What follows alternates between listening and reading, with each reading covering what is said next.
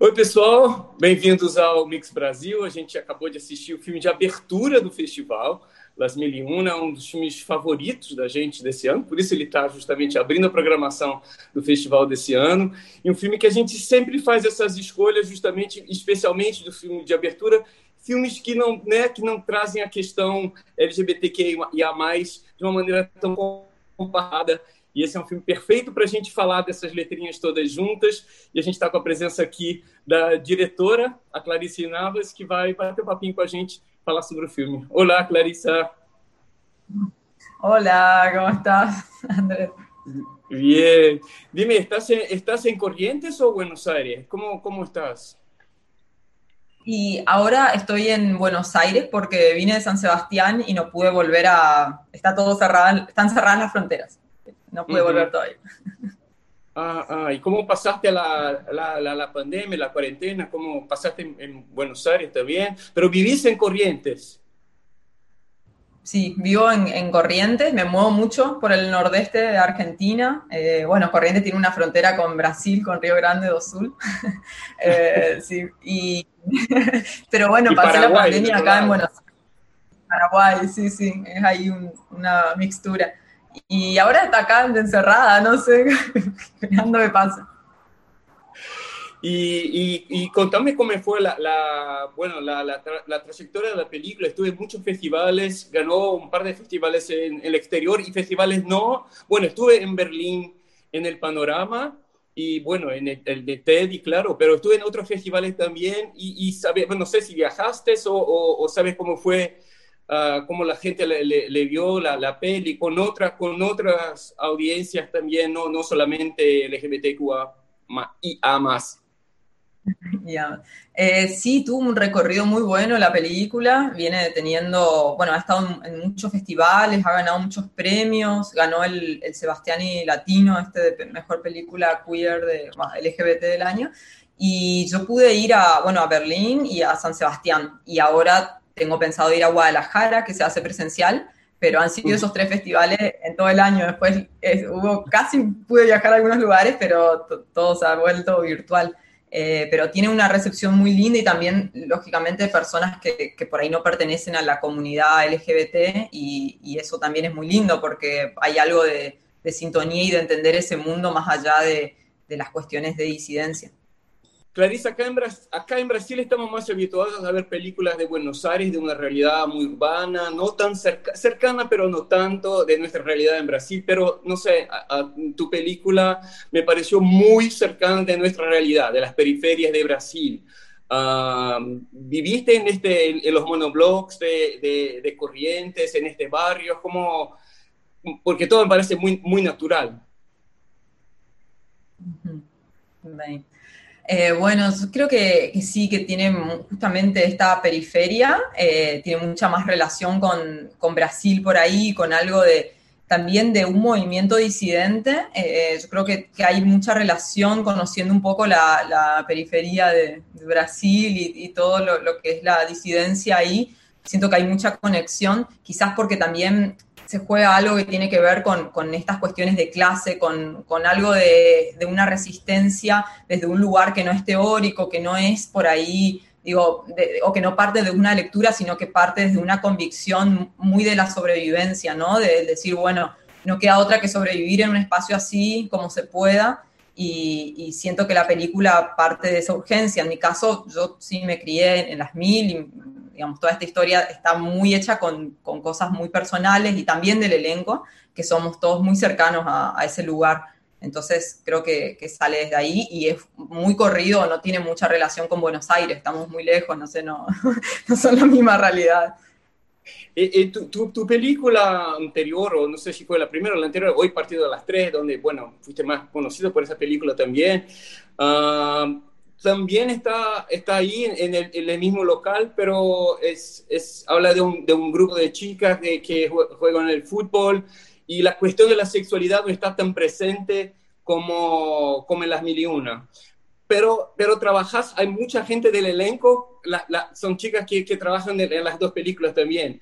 Eh, y, y ese grupo hace, hace parte, no sé si, hizo, hice parte de, de, la historia, si compuso la historia, pero me parece que la historia es un poco personal tuya también, pero uh, hubo, hubo es, es, un grupo que trabaja en conjunto. ¿Cómo, cómo trabajan ustedes?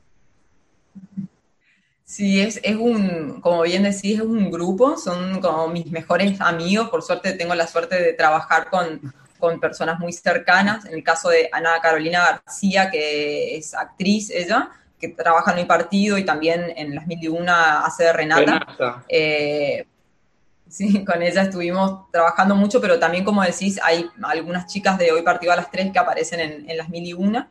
Y siento que por ahí esta diferencia de la sexualidad que decís en, Hoy Partido aparecía como algo mucho más que rondaba, ¿no? A ese universo periférico que, que, transitaba más por el fútbol, por la pasión, eh, y en cambio en las mil y una está muy presente, ¿no? Hay un conflicto que tiene que ver también con, con eso, con el afirmarse en cierto deseo disidente, diferente.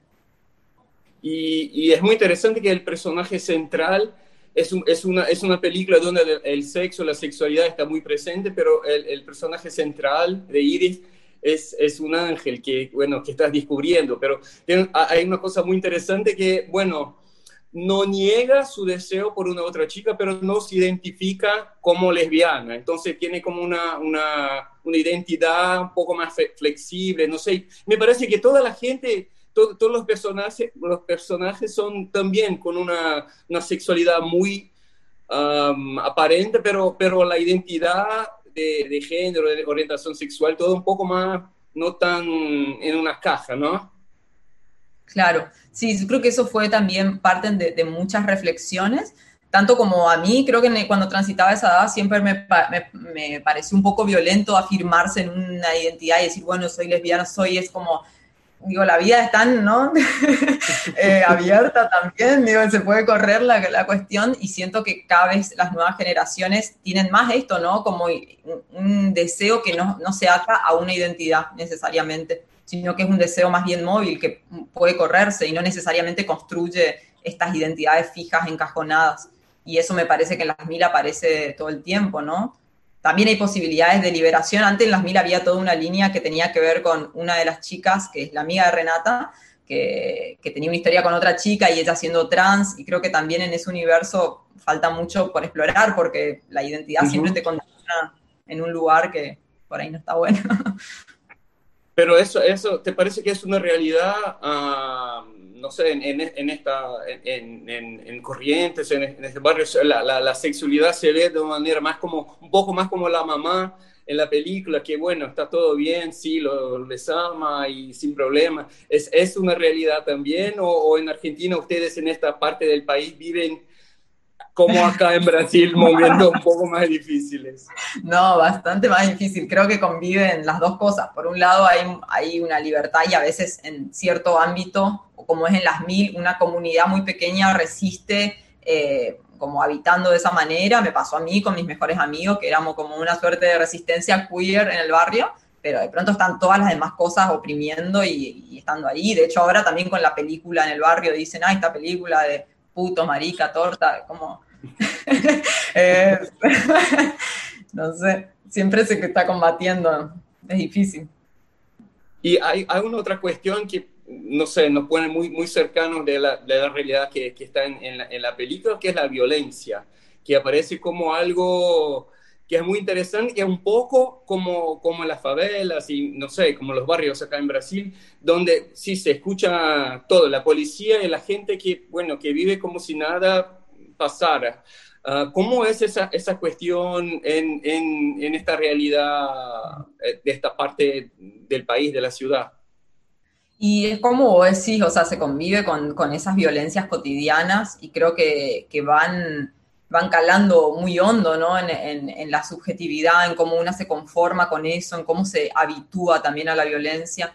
Y, y eso creo que, que, es bastante difícil de, como de pensarlo cuando no se sale nunca, ¿no? Ellos se naturalizan esas violencias y esa violencia también está incorporada en, no en los vínculos sexuales muchas veces, sobre todo entre los varones, en, los tratos que hay, es como, eso, una violencia muy, muy fuerte. De hecho, cuando filmábamos, mataron a un vecino al lado nuestro del momento en el que filmábamos una escena y son cosas, no sé, muy tristes, ¿no? De pensar que la vida vale tan poco en, ciertos lugares y ni que hablar del atropello de la policía constantemente que está ahí, o sea, entran a tirar tiros y, es eso, ¿no? Es difícil. Y, bueno, eh, ya, hiciste, ya, hiciste, trabajo para la tele, televisión, ¿no? seriados eh, y otras películas, siempre en tu, en, tu, en tu región, en tu ciudad. ¿Cómo te parece tú, bueno, después de una carrera internacional, de tu película, pensar tus próximos proyectos, hacerlos en Buenos Aires, no, no sé, cómo, cómo no? No, no, no. Sos, sos una directora correntina, sí. sí. Sí, sí, sí, no, yo creo que es un lugar de defensa, de, militancia también el hacer desde una periferia y de defender ese lugar. De hecho, yo doy clases también en, una escuela de cine que está en la frontera con, Paraguay, en Formosa, eh, y, me gusta mucho pensar en un cine posible desde ahí que pueda eh, trabajar y, evidenciar un poco esa sensibilidad de una región, de un lugar no dicho, de vidas que no, también no aparecen nunca en imágenes, entonces mi defensa es muy desde ese lugar y, desde eso, desde el barrio, desde una, una disidencia periférica, se podría decir. Sí, no sé, no me sale pensar historia de Buenos Aires, no. ¿Y, el film se lanza, se lanza en Argentina? ¿Ya está, ya está en los cines?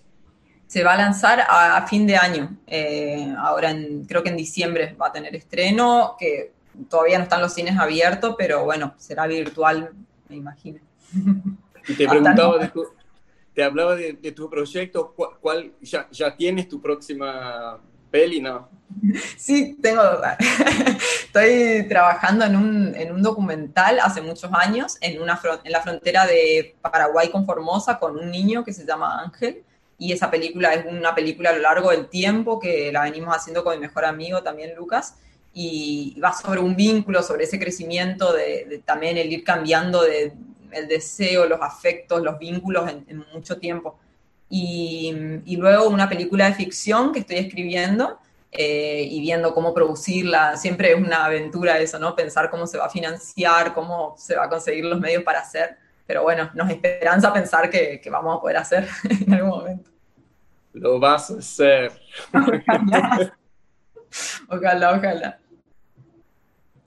conversou aqui com Clarissa Nalves, diretora do Las Miliuna, filme de abertura do Festival Mix Brasil desse ano. É, você sabe que você também pode votar, então quando acabar de ver aqui esse vídeo, clica no link e vota, porque o filme está concorrendo também ao Coelho de Prata de melhor filme estrangeiro. Você sabe que a gente adora cinema argentino, esse ano a gente tem filmes de 27 países no festival. Então, vota, assista a nossa programação até o dia 22 de novembro. Além de cinema, a gente tem teatro, literatura, música, muita coisa interessante, artes visuais, é, os Mix Talks, o Mix Lab, muita coisa interessante acontecendo aqui pelo Mix Brasil. Bom festival que está começando agora. Se você está assistindo esse vídeo depois, bom festival também, porque muitas coisas vão ficar disponíveis no nosso canal aqui no mixbrasil.org.br. Clarissa, Muchas gracias. Adorable la película. Muchas gracias. Esperamos tu próxima también. gracias, gracias, gracias.